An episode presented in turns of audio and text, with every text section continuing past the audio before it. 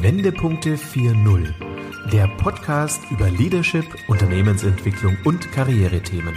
Für Führungskräfte, Gründer und Unternehmer, die Bewährtes schätzen, aber auch in Frage stellen. Denken Sie mit uns quer, perspektivisch, aber vor allem in Lösungen. Herzlich willkommen, liebe Zuhörer, zu unserem Podcast Wendepunkte 4.0 Leadership neu gedacht. Mein Name ist Corinna Pomorening. Ich begrüße ganz herzlich hier in unserem virtuellen Podcaststudio Rainer Guse. Hallo Rainer. Hallo Corinna. Ja, Rainer, wir hatten ja in der Folge zwei von unserem Podcast darüber gesprochen, dass Leadership äh, Mut und Aufgeschlossenheit erfordert. Und wir haben uns ähm, ja ausgetauscht und auch beschlossen, dass wir ja das Thema nochmal so ein bisschen detaillieren wollen, ein bisschen vertiefen möchten an der Stelle.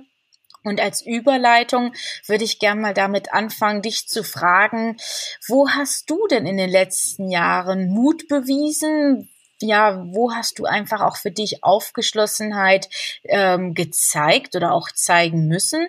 Und was hat dich in Bezug so auf Veränderungen tatsächlich auch geprägt? Ähm, vielleicht nehmen wir das so als Einstieg in unsere heutige Folge. Ja, gerne, Corinna. Ich nehme den Ball gleich mal auf. Was mich geprägt hat, war einfach halt auch von dem Typ her, dem ich einfach bin, so ein paar Grundsätze, die ich auch in den vergangenen Jahren immer sehr intensiv gelebt habe, war zum Beispiel die Maxime, wenn es etwas Neues gibt, dann kann ich mir das auch so aneignen, dass ich das anderen weiter erklären kann. Das hat eine natürliche Neugierde in mir geweckt, die über die Jahre immer weiter gewachsen ist und äh, wie du schon gesagt hast, wir kommen ja beide aus der Bank halt auch raus. Das hat mich auch bankseitig immer sehr geprägt. Und da eben halt auch schon in die Zukunft zu gucken, Strategie zu planen, das war auch jahrelang immer mein, mein Hauptberuf, auch nach vorne zu gucken, was verändert sich und wie kann ich heute schon die Zukunft gestalten und die richtigen Flöcke zu setzen, damit die langfristig wirken. Das war so das, was mich halt auch geprägt hat. Und im Laufe der Jahre, gerade so ab 2008, 2010, kamen dann eben die ganzen digitalen Komponenten halt auch immer verstärkter dazu. Und was eben damals schon eine Begleiterscheinung war, war, dass man selbst immer so ein bisschen als Spinner dargestellt worden ist, gerade was so digitalisierte Themen anbelangt. Aber nach drei, vier, fünf Jahren haben dann Leute mit mal gesagt, ah Mensch, das hat der Guse schon vor fünf, vier, fünf Jahren erzählt. Und daran merkt man auch, dieser Zeitraum ist viel kürzer geworden. Was man vier, früher drei, vier, fünf Jahre waren im Vorgang, sind heute maximal anderthalb, zwei Jahre, die man vorausdenkt, dann holt einen die, die äh, äh, Zukunft ein dort in dem Bereich. Und bei dir ist es ja auch ähnlich gewesen. Du hast ja auch sehr früh, und so haben wir uns ja auch kennengelernt, da äh, innovativ nach vorne gedacht und auch viele Komponenten aufgenommen, was für viele Unternehmen ja noch Neuland waren. Wie war das bei dir, Corona? Mhm. Ja, ich habe mir tatsächlich in der Bank 2007, 2008 äh, quasi das erste Mal intensiv mit Zukunftsthemen, mit Megatrends beschäftigt. Wie wird das Banking der Zukunft beeinflusst? Von welchen Einflussfaktoren von außen? Wie werden die Rahmenbedingungen in der Zukunft sein? Und ja, von da an hat mich eigentlich dieses große Themenfeld nicht mehr losgelassen. Also ich hatte da, wenn man so will, ganz erlaubt formuliert, Blut geleckt, ähm, Leidenschaft war geweckt und ja, mein Antrieb Antrieb war wirklich einfach auch diese Neugier auf äh, neue Themen, auf innovative ähm, Sichtweisen, Entwicklungen. Und das Thema Digitalisierung im Bankenumfeld, was ja so ab 2010 auch wirklich nochmal an Dynamik dann auch äh, ja gewonnen hatte, habe ich dann auch tatsächlich ähm, ja mit hauptberuflich dann auch getrieben. Also ich bin ja dann aus der Bank herausgegangen, zum Verband gewechselt und ähm, habe dort rund um das Thema Multichannel, haben wir es damals noch genannt, Omnichannel, Social Media, ähm, in diesem Bereich gearbeitet und gewirkt und das Thema Digitalisierung im Finanzsektor ähm, ja mit vorangetrieben und auch versucht ähm, mit an anzustiften. Also ich wollte einfach ein Stück weit in den Banken auch ähm, ja Mut tatsächlich auch ähm, aussprechen, ähm, die Entscheider, aber auch die operativ tätigen Mitarbeiter dazu ermuntern, ermutigen, ähm, nehmt euch diesen neuen Themen an, geht drauf ein, setzt euch mit auseinander.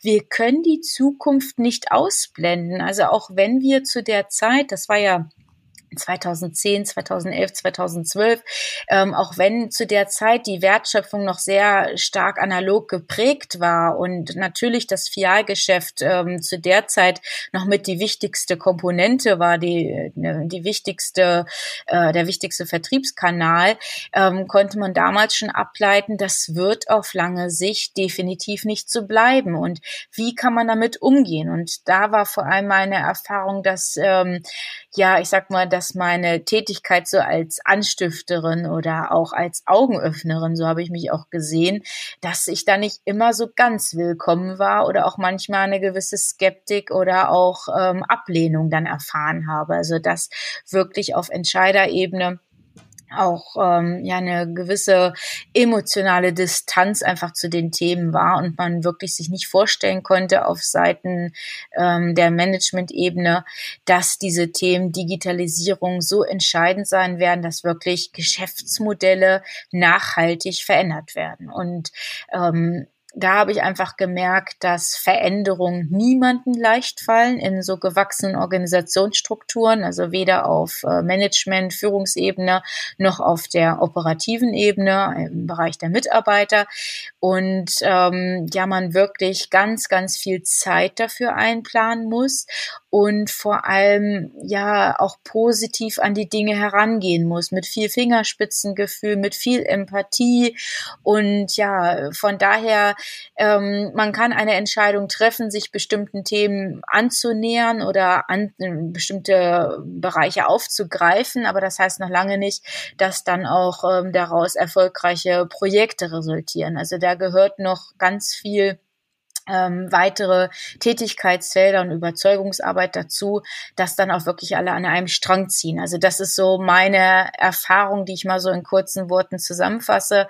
Ähm, wie gesagt, es ist äh, schon ziemlich lange her, zehn Jahre. Das waren so die Anfänge, die ich im Bereich der Digitalisierung ähm, im Finanzsektor dort begleitet habe und ähm, ja, ganz viel Erfahrung, die ich da mitgenommen habe und die ich natürlich auch ein Stück weit jetzt noch in meine Arbeit mit einfließen lasse, klar.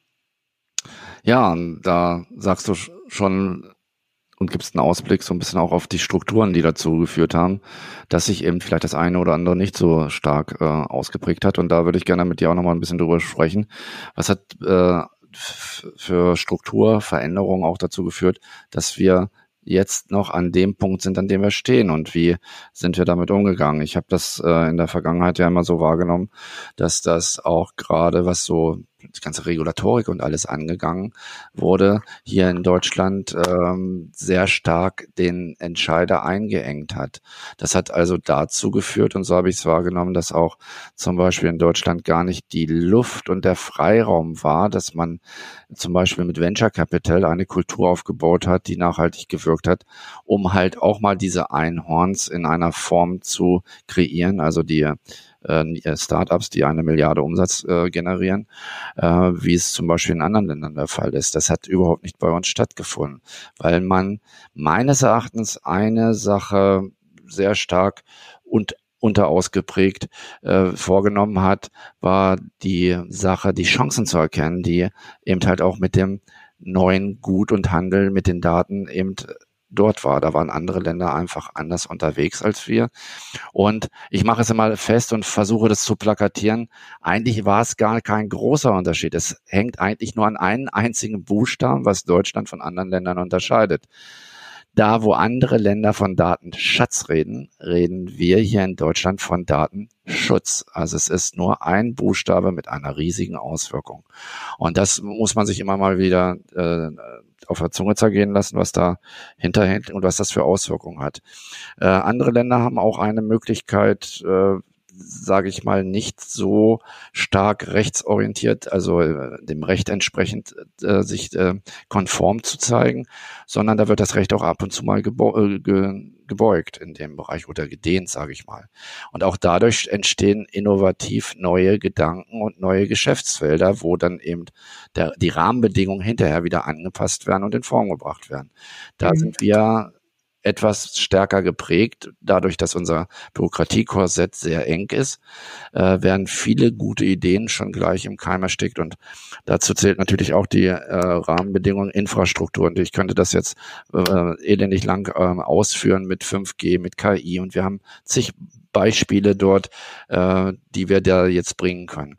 Wie nimmst du diesen Strukturwandel wahr und wie hast du diese strukturellen Nachteile, die wir hier in Deutschland haben, wie wirken die auf dich und dein Business?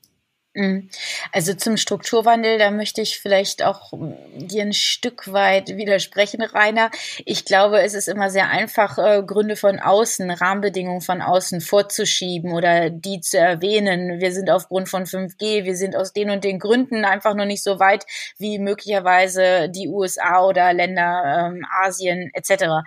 Ähm, ich glaube, da machen wir es uns ein bisschen leicht. Ähm, wir müssen da schon einfach auch mal schauen, ähm, ja, wie hat sich die Management-Ebene in dem jeweiligen Unternehmen oder auch in der Branche ähm, ja aufgestellt? Ähm, war man tatsächlich Treiber des Wandels oder war man eher Hemmschuh? Hat man zu lange am alten ähm, analogen Geschäftsmodell festgehalten? Und da muss man einfach feststellen, in den letzten 15 Jahren hat sich deutlich gezeigt, dass die analogen Geschäftsmodelle, Wertschöpfungsketten ähm, ja der Vergangenheit einfach so nicht weiterführen lassen. Also man kann das nicht sofort schreiben, wie es in der Vergangenheit war. Wir reden ja auch hier von der von der sogenannten FUKA-Welt. Wir haben es mit einem volatilen, unsicheren, komplexen und ambivalenten Umfeld zu tun. Und das ist der Punkt. Ähm, ein Wendepunkt, um hier auch nochmal den, Bezug zu unserem Podcast auch herzustellen, dass natürlich an der Management-Ebene die Entscheider, die Geschäftsführer, Vorstände und auch zweite, dritte Führungsebene natürlich auch erkennen muss, ähm, welchen Wendepunkt haben wir? Haben wir einen Wendepunkt erreicht? Und wenn ja, wie sieht der aus? Was, was ist zu tun? Wie müssen wir handeln?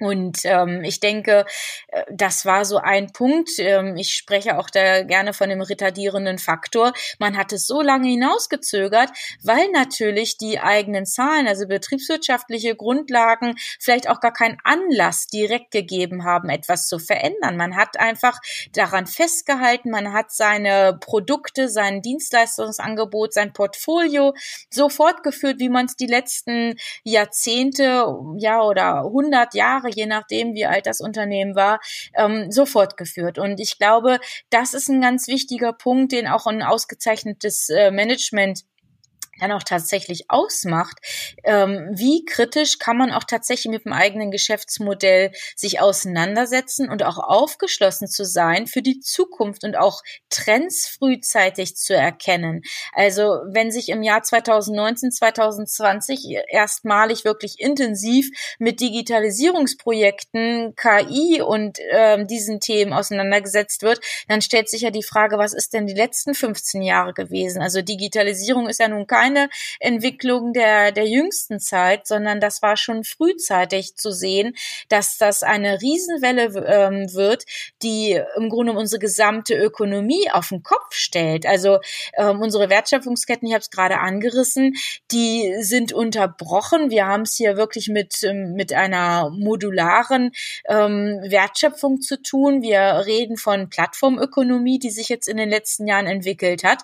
Und die hat sich ja vor allem auch durch die Wettbewerber von außen so entwickelt. Und wenn wir über Strukturwandel sprechen, dann heißt es auch ganz klar, dass man natürlich als Unternehmer, als ähm, ja als Geschäftsführer oder auch verantwortliche Führungskräfte wirklich sich an die, ich sag's auch mal jetzt ganz direkt an die eigene Nase fassen muss. Haben wir wirklich frühzeitig eine Weichenstellung herbeigeführt? Haben wir den Wettbewerb erkannt? Haben wir auch gesehen, dass ähm, ja ich sag mal über den Tellerrand hinaus vielleicht ein Unternehmen, was nicht auf horizontaler Ebene gewirkt hat und ähm, vielleicht auch ein Start-up, was man vielleicht auch unterschätzt hat in der Anfangszeit, hat man das wirklich wirklich ähm, im Fokus gehabt, hat man sich da auseinandergesetzt und hat man auch das einfach für sich und fürs eigene Geschäftsmodell adaptiert.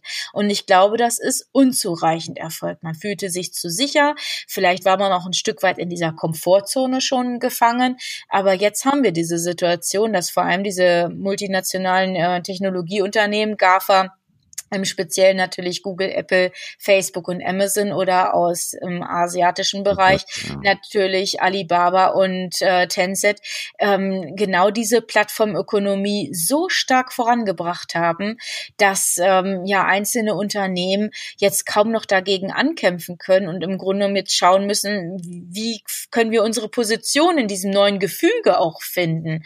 Und ähm, von daher, du hast es neulich auch gesagt, es ist nicht fünf vor zwölf. Was hast du gesagt? Welche Uhrzeit haben wir es heute? Wenn wir ja, ich hatte gesagt, ja, in meinen Vortragen dann sage ich das oft, dass wir also von der Entwicklung hier her, und das kommt ja aus der Struktur her auch, dass es, es nicht mehr fünf vor zwölf ist, sondern nicht fünf nach zwölf, es ist zehn nach halb eins und um 13 Uhr geht der letzte Zug, um mal die Dramatik auch äh, äh, wieder ins Spiel zu bringen, wo, wo wir hier eigentlich sind. Und ich glaube, das ist genau das, was vielen nicht bewusst ist. Jetzt kann man elendig lang äh, Ausreden dafür suchen und auch äh, Begründungen. Wir sind, haben den längsten Aufschwung in der Nachkriegsgeschichte. Es war eigentlich alles gut vorhanden. Es war Wohlstand hat sich weiterentwickelt, auch mit den ganzen äh, Vor- und Nachteilen in dem Bereich. Aber letztendlich kann man dafür unheimlich viele Ausreden finden für das Nichthandeln. Und mhm. äh, das ist viel zu oft passiert, dass man durch durch äh, Nichthandeln quasi das Nichthandeln noch belohnt hat durch die positive Weiterentwicklung, vermeintlich. Aber ein Land nach vorne zu bringen und im internationalen Wettbewerb auch so aufzustellen, dass es zukunftssichernd ist, das muss jetzt dringend auch hier passieren und von allen mitgetragen werden. Und da sind wir natürlich auch bei Veränderungen sehr schnell bei den Strukturen, die verändert werden müssen, von der Politik, von den, von den Wirtschaft äh, äh, und von den handelnden Personen in dem Bereich. Und das sind, dazu zähle ich auch die Unternehmer. Und ähm, ich sage mal, auch meine Altersklasse in dem Bereich muss komplett umdenken in dem, was ich entscheide und wo ich entscheide, in welchen Bereichen. Und da möchte ich zumindest noch einen Punkt mit aufführen, der auch für eine Erklärung sicherlich hergenommen wird. Die Unternehmenslenker, die jetzt in der Entscheidungsrolle sind, oftmals haben im Prinzip diese Kernkompetenz im Rahmen ihrer Weiterbildung, Aufstiegsförderung und Studium nie mitbekommen, müssen jetzt aber auf, äh, auf, auf Feldern entscheiden, wo nicht mhm. die Kernkompetenz liegt. Und da bin ich vollkommen bei dir. Da brauchen wir neue Modelle, wir brauchen neue Arbeitsweisen, was ja auch schon ausgeprägt ist durch das äh, berühmten agilen äh, Arbeitsweisen, die halt umgesetzt werden, wo es hierarchiefrei auch geht und mit anderen Mindset äh, umgegangen wird und wo die Unternehmen wirklich zukunftssicher aufgestellt wird, dieses vernetzte Denken und das vernetzte Arbeiten eben halt auch gelernt wird. Und so schlimm Corona auch ist, aber das, was im letzten Vierteljahr hier passiert ist, hätten wir unter normalen Umständen mindestens zehn Jahre für gebraucht, sage ich so, wie es ist. Und so meine ich das auch. Und jetzt diesen Schwung auch zu nehmen und da wirklich Gas zu geben und die Rahmenbedingungen zu setzen, die Flöcke zu setzen, die Voraussetzungen zu schaffen, ist ein hehres Ziel, äh, was aber die Verantwortlichen und ich glaube, jetzt hat jeder gemerkt, was es, äh, was die Stunde geschlagen ist, halt auch umsetzen muss. Und da mhm. möchte ich eben halt auch äh, im Weiteren da mit dir genau mal hingucken, wir haben ja jetzt mal die Vergangenheit betrachtet und den Ist-Zustand erhoben. Mhm. Aber ich möchte mit dir zusammen halt auch in die Zukunft gucken, dass wir jetzt nicht nur analysieren, sondern dass wir auch konkret aus der Praxis heraus Ratschläge und Empfehlungen halt auch geben, äh, wo auch Unternehmer das als äh, äh, Information, als Innovation eben halt hinnehmen können und daran drüber nachdenken. Und wenn wir über das Nachdenken anregen, dann haben wir unserem Titel wieder gerecht geworden, diese Wendepunkte aufzunehmen und einer anderen Denkweise eben herbeizuführen. Das wäre mhm. auch so nach vorne gesehen mein Wunsch. Mhm, genau, absolut. Ja, aber ganz kurz noch, ähm, wenn wir eben gerade über GAFA sprechen und auch Tencent, Alibaba aus Bei, Asien. Baidu. Mhm. Bitte? Baidu. Mhm. Ist ja, noch ja Baidu, BAT. genau. Mhm. Ähm, BAT, die Abkürzung, mhm. genau, ähm, für die drei äh, agierenden Unternehmen die werden ja oder sind ausgezeichnet ähm, durch ihre Strukturen, durch diese Vernetztheit. Sie sind ein digitales Ökosystem und das ist ja im Grunde auch genau das, was ganz, ganz viele Unternehmen auch unterscheidet. Vernetzt zu denken, vernetzt zu, äh, zu agieren, nicht in Silos zu denken, sich abzuschotten von anderen, sich und seine, seine Unternehmensgrenzen zu sichern. Das ist so ein ganz wesentlicher Punkt, was tatsächlich als erstes auch angegangen werden muss, dass man wirklich rauskommt aus dieser Isolation oder auch aus dieser, aus diesem statischen Abschotten hin zu einer Ver vernetzten Organisationen, weil ich bin der Überzeugung, dass in Zukunft wirklich nur Unternehmen eine reelle Chance haben, erfolgreich Wertschöpfung zu betreiben, wenn sie es schaffen, ja im Grunde um digitale Knotenpunkte auch darzustellen. Und das funktioniert nur, wenn ich genau diese Offenheit auch in einer Organisation habe. Und da sprechen wir nicht davon, dass ich Offenheit habe in Bezug auf äh, Schnittstellen, sondern vor allem Offenheit in Bezug auf kulturelle und organisatorische Voraussetzungen. Also das ist auch so ein wesentlicher Punkt, den wir so als erstes mit in, ins Visier oder in, in, in Fokus nehmen sollten. Und Rainer, das ist, glaube ich, auch eine ziemlich gute Überleitung. Du warst ja vor einiger Zeit im Silicon Valley und hast ja auch von dort die sogenannten zwölf Erfolgsprinzipien mitgebracht. Was zeichnet Unternehmen im Silicon Valley tatsächlich aus? Und ähm, ja, da haben wir gesagt, da wollen wir wirklich in einer separaten Folge mal drüber sprechen, wollen die einfach mal uns anschauen, wollen die diskutieren und wollen auch ableiten, welche Erfolgsprinzipien können wir adaptieren auf uns hier in Deutschland, auf Unternehmen, die wir betreuen oder auf Zuhörer, die uns zugeschaltet sind, die unseren ähm, Podcast verfolgen. Und das soll unser Ausblick sein, dass wir wirklich herzlich dazu einladen, ähm, lauschen Sie unserer nächsten Folge, wenn wir nämlich diese zwölf Erfolgsprinzipien aus dem Silicon Valley diskutieren. Oder Rainer, habe ich das ja, so richtig formuliert? Auf jeden Fall äh, ist das der richtige Ansatz dort, dass wir da die Überleitung hinbekommen. Der Amerikaner sagt zu dem, was du jetzt alles geschildert hast, Sharing is Caring und das ist halt auch ein Paradigmenwechsel in der Sichtweise der Unternehmen, die sich eben halt äh, oftmals abgeschottet haben und ihre sehr hochwertige Arbeit geleistet haben. Aber zukünftig wird es halt vernetzt laufen, ähm, einfach auch unter der Prämisse, dass wir eben andere Rahmenbedingungen über 5G kriegen, über IoT, also Internet of Things, dass mhm. äh, auch Maschinen miteinander interagieren und wir die Kraft und das Wissen und die Qualifikation der Mitarbeiter einfach kanalisiert anders einsetzen müssen, dass es der Sache mehr dient und äh, äh, der Geschwindigkeit auch gerecht werden, mit der sich Prozesse verändern. Und da würde ich gerne auch in der nächsten Folge mit dir drüber reden, dass wir einfach mal diese zwölf äh, Grundsätze, die wir da eben für uns festgehalten haben, einfach mal durchdeklarieren und was bedeutet das für die Unternehmen hier in Deutschland. Da freue ich mich drauf. Super.